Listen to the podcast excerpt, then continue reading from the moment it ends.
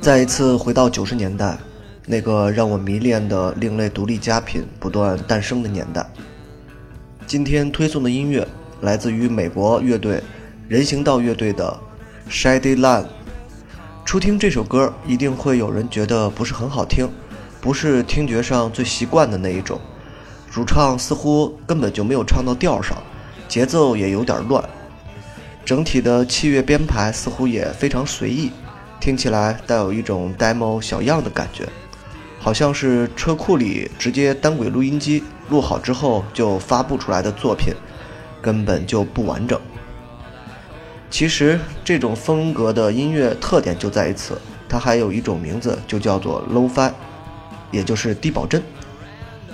这种风格的乐队都会刻意寻找一种低保真的效果，听起来越粗糙，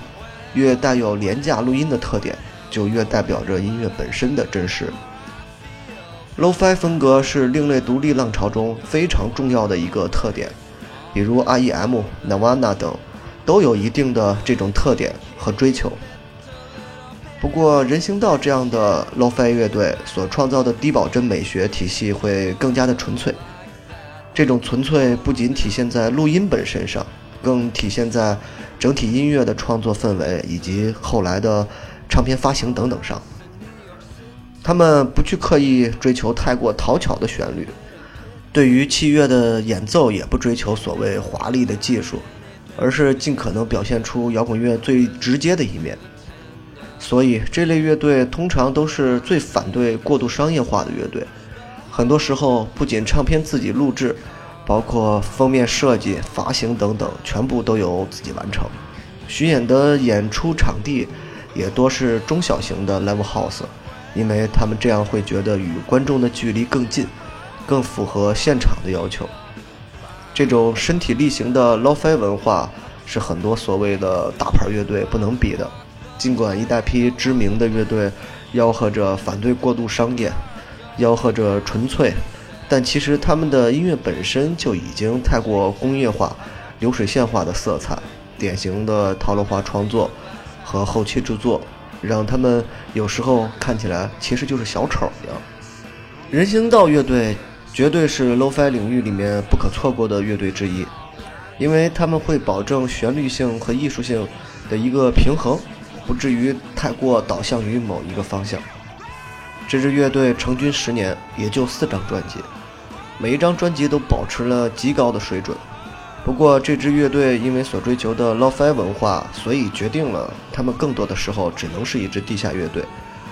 尽管在美国，有时候唱片也会进入到排行榜的前一百，但他们永远也不可能成为当红的乐队。人生观和价值观决定了，即便他们写出了非常流行的音乐，也不会成为 Green Day。这不仅是人行道，更是一大批 Lo-Fi 乐队的处世哲学吧。也许他们的名字很多我们都不熟悉，但是如果找到唱片，一听就会发现。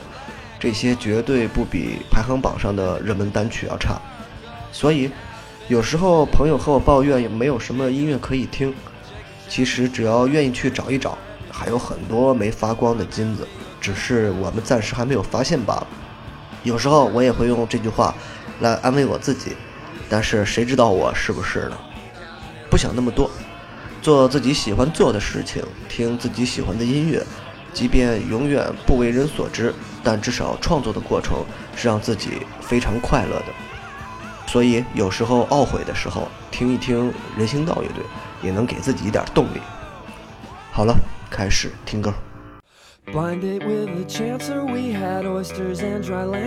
of the sequel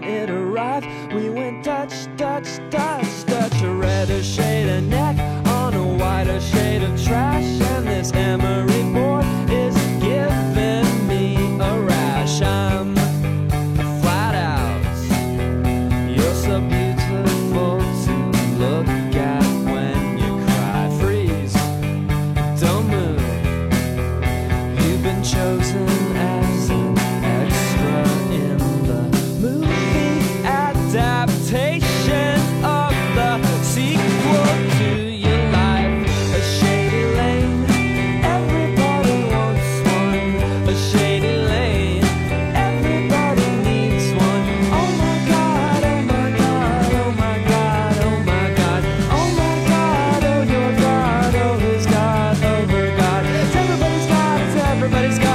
everybody's got, it's everybody's got the